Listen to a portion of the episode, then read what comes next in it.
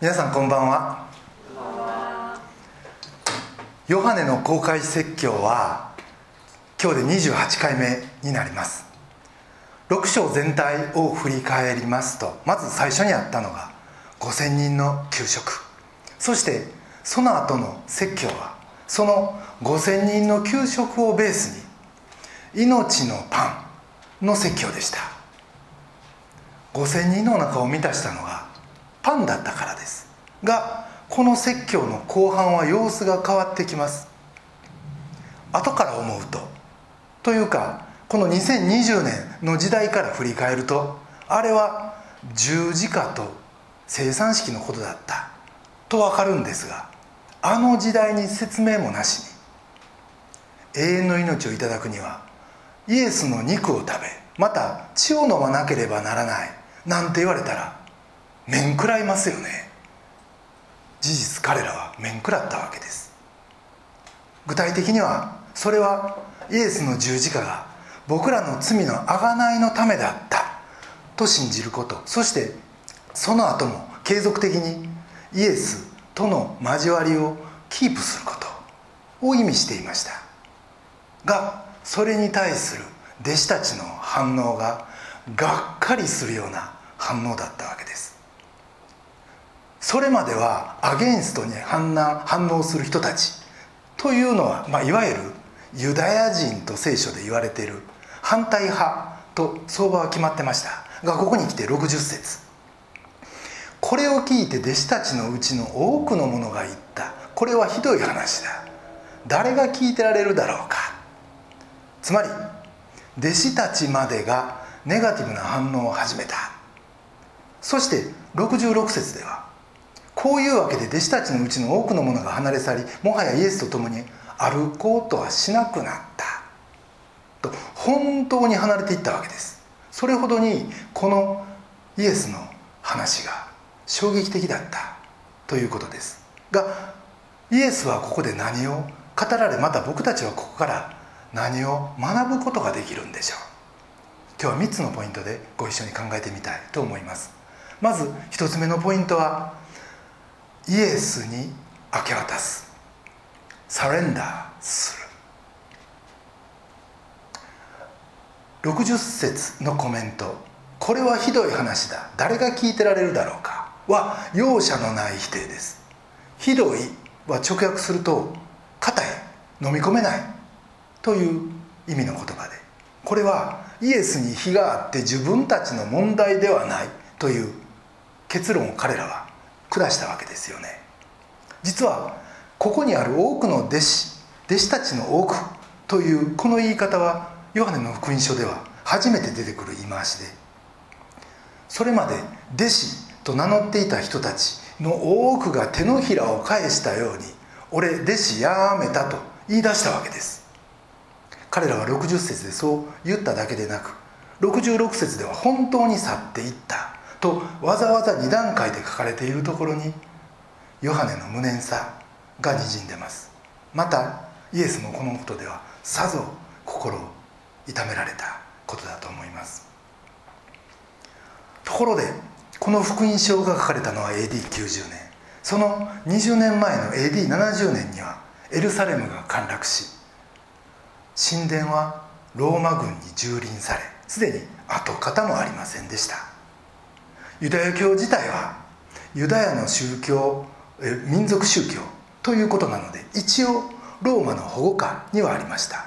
がその一派として生まれたキリスト教はナザレ派と呼ばれ異端扱い非国民扱い。そういうところから来る弾圧とそして生きにくさの中でこれまで弟子やった人たちの中にもあの人こよなった。あこの人も離れていったみたいな人が続出する環境やったわけです。66節。こういうわけで弟子たちのうちの多くの者が離れ去りもはやイエスと共に歩こうとはしなくなった。これはそれまで伝道が進まない時もイエスと共にさまよってきた。そういう行動を共にする人が1人減り2人減り。という意味。も含んでいます。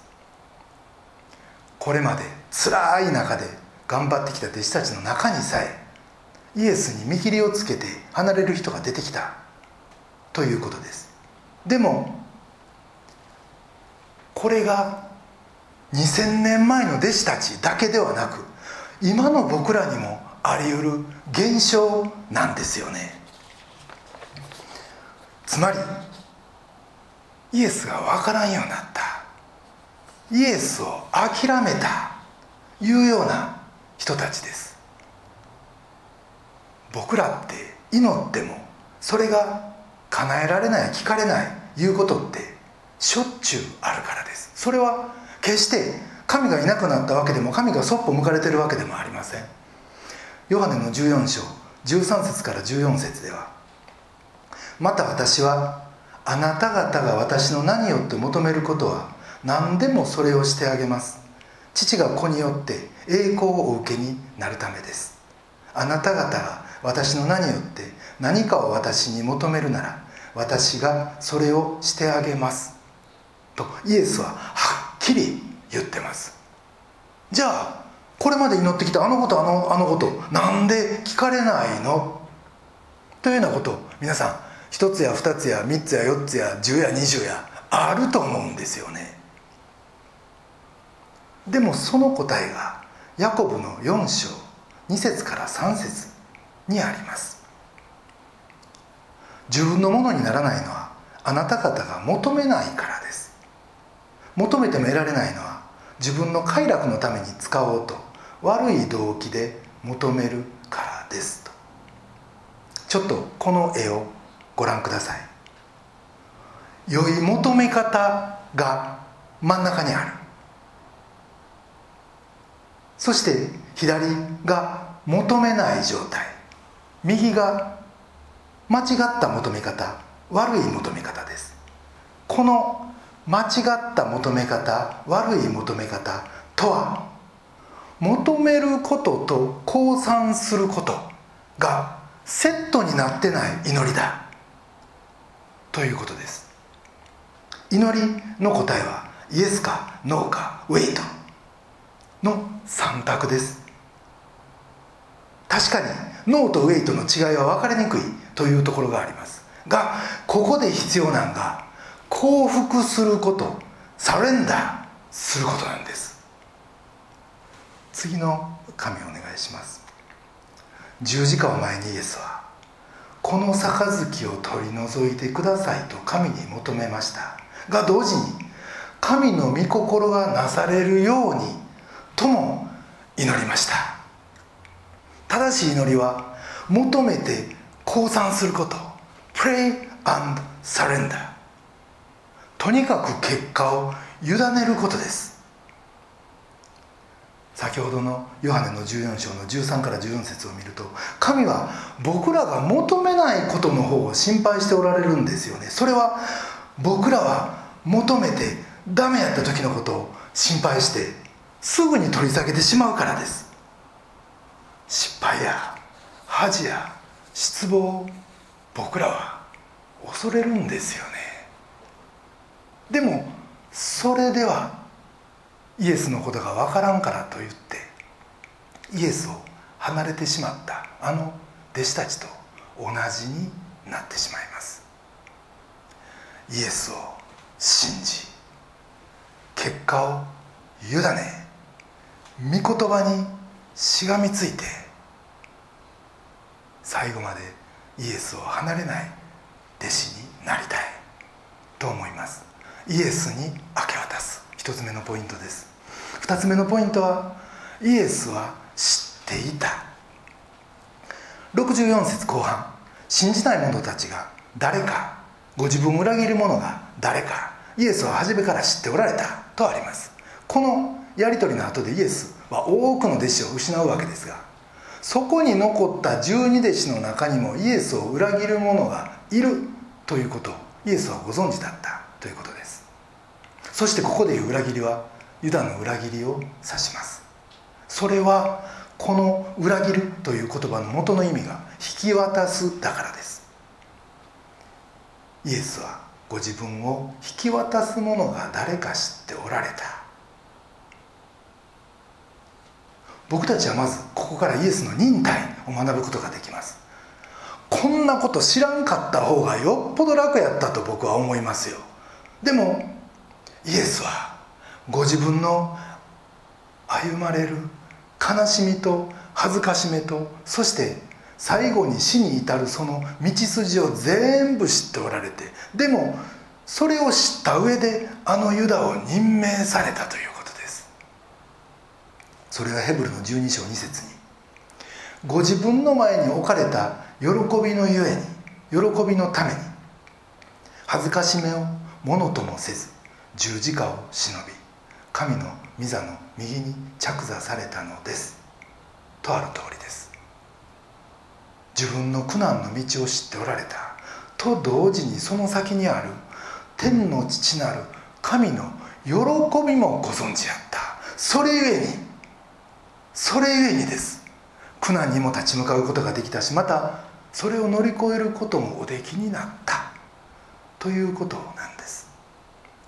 そして一方でこの全てを知っておられるという事実は僕らの慰めでもあります。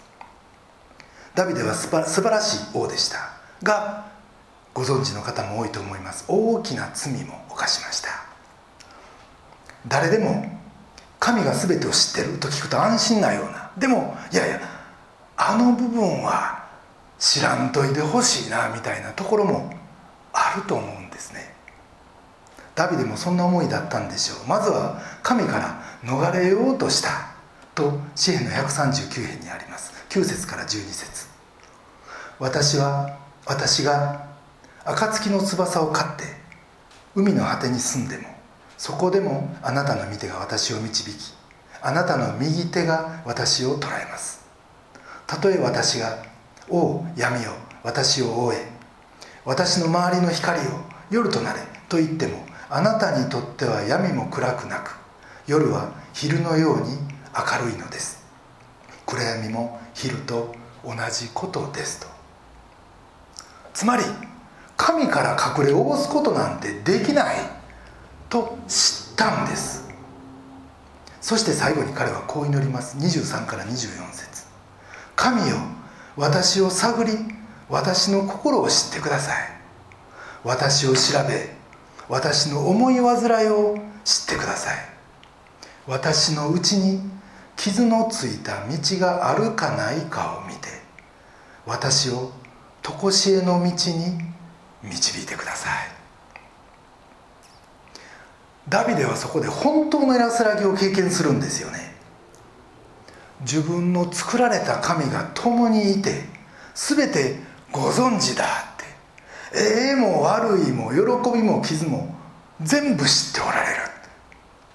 もちろんいろんなこと起こるけどでもその全てが神にとっては益になるように用いることのできないことなんて一つも起こらない。そんな神が共におられる。一人じゃない。全てが神の見てに最後は神が責任取ってくださるって。そしてええことと悪いこといろいろやけどみんな受け入れてくださってる。この安心感がこの一言に込められてるんですね。イエスは全てをご存知だった。2つ目のポイントです。3つ目のポイントは人を生かすのはイエスの霊。61節62節はイエスがご自身につまずく弟子たちに対してこんなふうに言われてます。私の話があなたをあなた方をつまずかせるのか。それなら人の子がかつていたところに登るのを見たらどうなるのか。実はこの原文には最後の「どうなるのか」という部分がないんですね。そのまま訳すと後半は「それなら人の子がかつていたところに登るのを見たら」「てんてんてんてん」で終わってます。本当にどうなるんでしょう。一つの解釈はこうです。人の子がかつていたところに登るとは十字架にかけられて死んで復活し天に昇るということですから。そんなこの世ではありえないことを目の当たりにしたらあなた頭の中どう整理するのって。精霊の助けなしに。このギャップ乗り越えることできないよねって。これから十字架があり昇天があり精霊降臨があり次から次から新しいこと起こるんだよ。大丈夫って。まず驚くよね。そしてその後どうなる？納得するか。それとももっとつまずくか。もし薄っぺらな考えしか持ってなかったらおそらくつまずいちゃうよね。でも逆に信仰を持っている者にとっては最初は慌てるかもしれないけれども時間とともにそれが確信と慰めになるでしょう。もう一回聞くよって。あなたは霊によってこの私を理解してる。それとも肉によって理解してる。あなたはその分水嶺に今立とうとしてるんだよ。とイエスは言われてるわけです。この分かれ目についてもうちょっと言うとですね以前あいつは大工の子だということでその後私は天から下ってきたというイエスの言葉に多くの民衆がつまずいたという出来事がありました。マタイの13章です。5557節にこうあります。この人は大工の息子ではないか母はマリアといい弟たちはヤコブヨセフシモンユダではないか。こうして彼らはイエスにつまずいた。もしそんな状態やったら私が天に昇ったらどうなるの？もっとつまずくでしょうね。これがダメグループの場合です。がもう一ついいグループのことについても言ってるんですね。それは血や肉の話をしたその時のイエスに対してそんなん聞いとれん？先ほどの御言葉にもありました。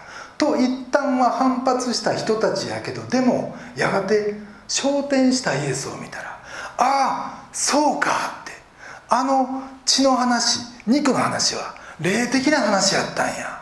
この十字架のことやったんや。とそのつまずきから解放される可能性もある。という期待です。いずれにせ遠くない将来この十字架の事件は起こる。それはもちろんイエスご自身が一番よく知っておられたことです。でもその時あなたは一体肉の人なのかそれとも霊の人なのか選別されるよって。そんな全ての思いが登るのを見たら「てんてんてんてんてん」という一見中途半端なちょちょ切れたようなそんな言葉の中にイエスの深い思いが込められてた。と私は思います。その上でイエスは肉と霊のコントラストを再び語るんですね。63節です。命を与えるのは御霊です。肉は何の益ももたらしません。私があなた方に話してきた言葉は霊でありまた命です。人を生かすのはその人自身の霊魂でも何でもなく神から来る精霊なんだ。そしてこの精霊に対して人間的なものは全て肉であってそういうものが人を生かすのではないということ。頑張りじゃないんですね。ヨハネの3章6節ではこういうことを言ってます。肉によって生まれるものは生まれたものは肉。精霊によって生まれたものは霊。この2つを明確に区別してます。またパウロの第2コリントで3章6節。文字は殺し御霊は生かす。という言葉で彼なりのコントラストを描いてます。この肉とか文字いう言葉が表しているのは理性ですよ。知識です。学問です。研究です。あくまで頭です。形です。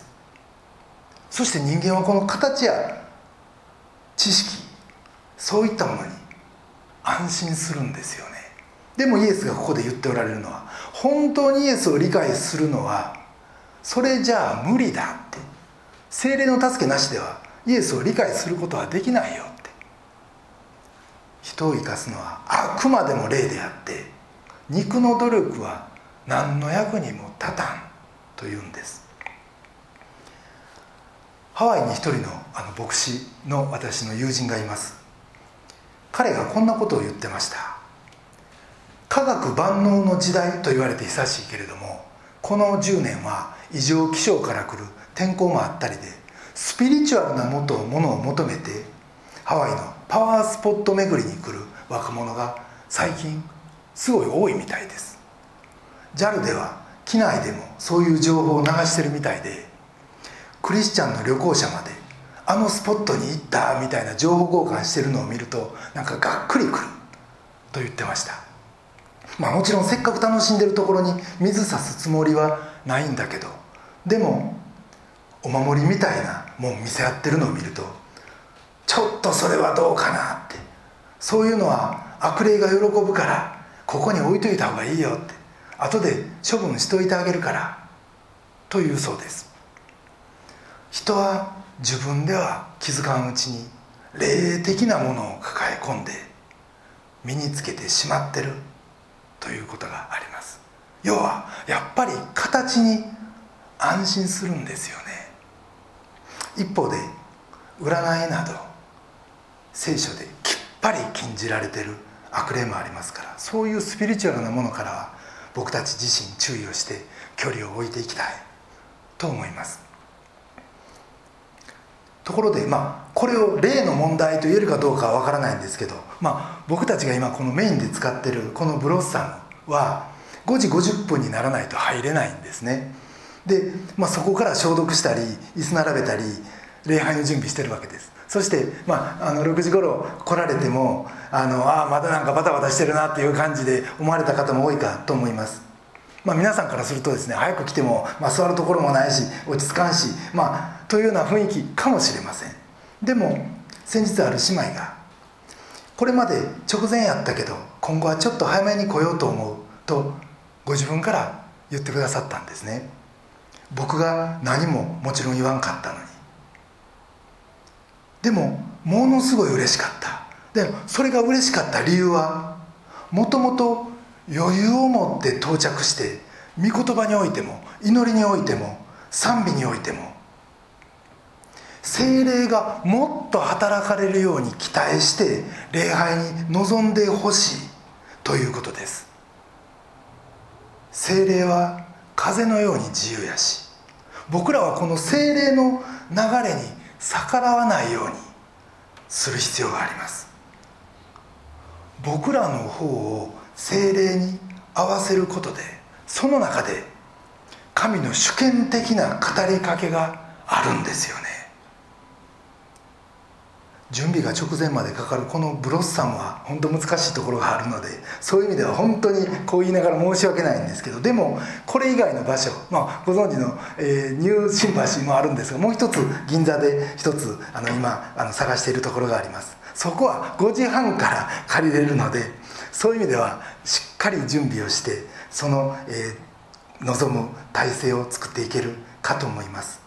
ですから皆さんには本当に主との交わりに期待して礼拝に期待して礼拝にふさわしい心備えをそれぞれにしていただきたいと思います。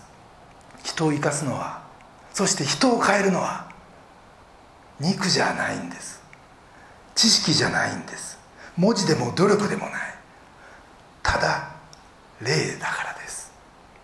人を生かすのはイエスの霊。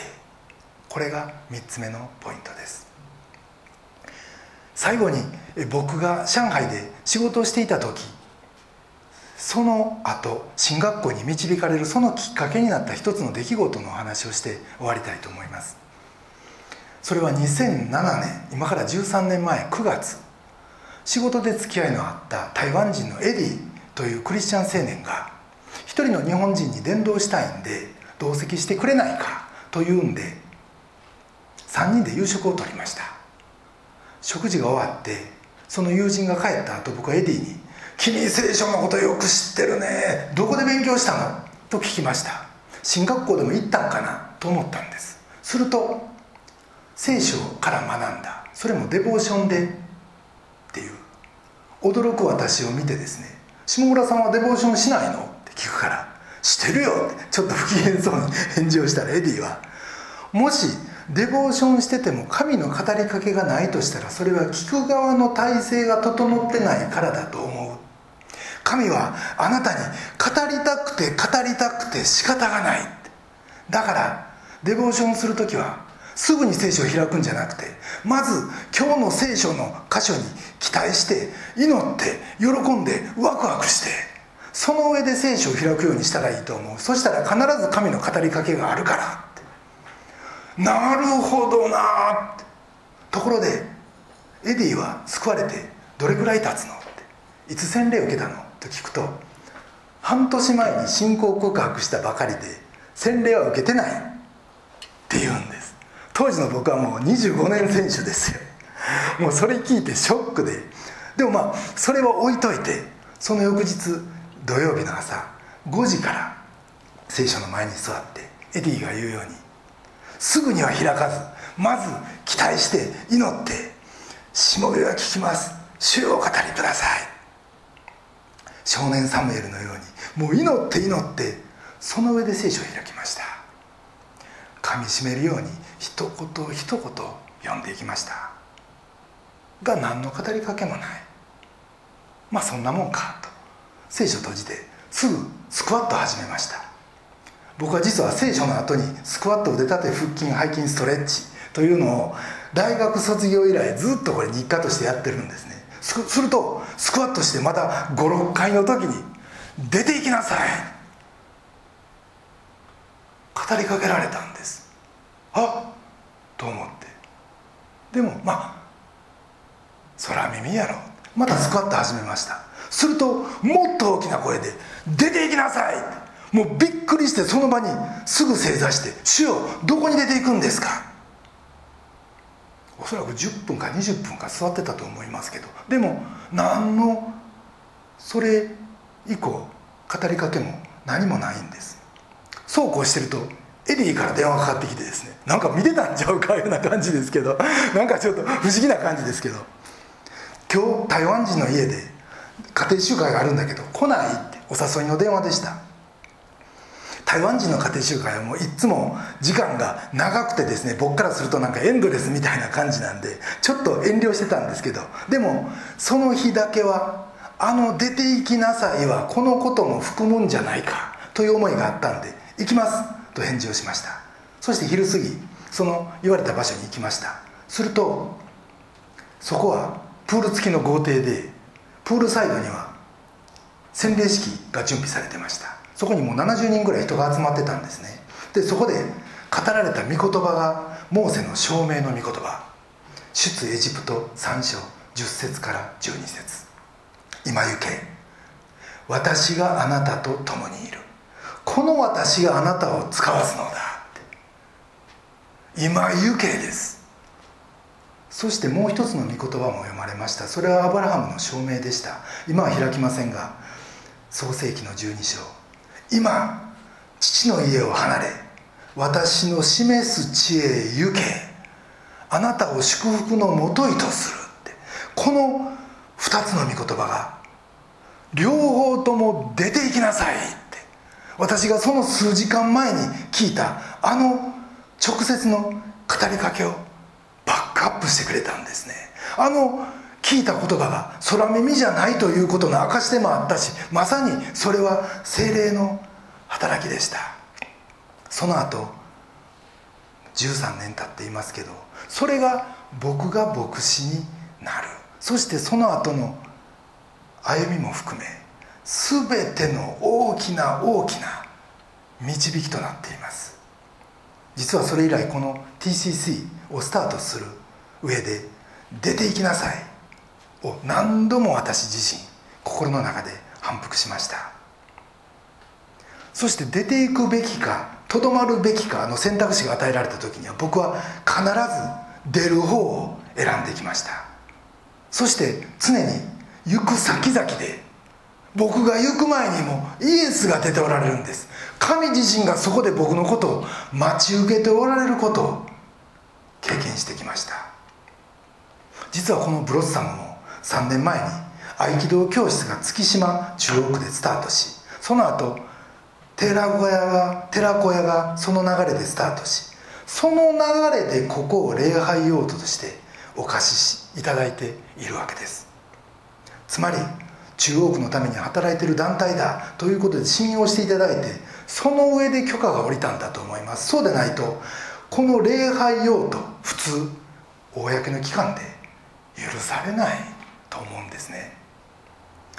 3年前合気道の助手しないかと誘ってくださったのが実は先週礼拝にもワーシップナイトにも来てくださった私の大学の先輩で今の師範です。例の流れは40年前の関係から始まって今日ここに至るまで脈々と流れています。私たちを生かすのは文字じゃない肉じゃない頑張りじゃない霊だということです。さてこれからの人生主の祝福のうちを歩みたいと願っておられる皆さん。まずはお一人お一人の霊が整えられるようにお祈りします。そして神からあなたへの語りかけをぜひ聞いてください。なぜなら神はあなたにもあなたにもあなたにも語りたくて語りたくて仕方がないからです。そしてそれを聞いてそれに素直に聞き従うあなたの人生に私がそうであったようにあなたにとって最もふさわしい祝福の人生を主がプレゼントされることを私は確信しています。それでは一言お祈りさせていただきます。愛する天のお父様皆をあがめます。私たちはあなたにどれだけ期待をしてるでしょうか？諦めてしまってないでしょうか？あるいは間違った祈りをしていないでしょうか？あなたに祈ると同時にあなたに明け渡す祈りサレンダーそのことをどうか私たちが自分のものとすることができますように導いてください。なぜならあなたは私のこの心の傷も思い煩いもそして必要も全て全てご存知だからです。また聖霊なるあなたが私たちに語りたいと思っておられることも今日知ることができました。どうか私たちがそれを聞くにふさわしい柔らかい心を持ちあなたに触れ。またそこからいただく。あなたの思いとご計画をそのまま私たちの人生に適応し明日から始まる新しい1週間を通してもあなたの栄光を表すことができますようにお導きください。私たちの救い主主イエス・キリストのお名前によってお祈りします。アメ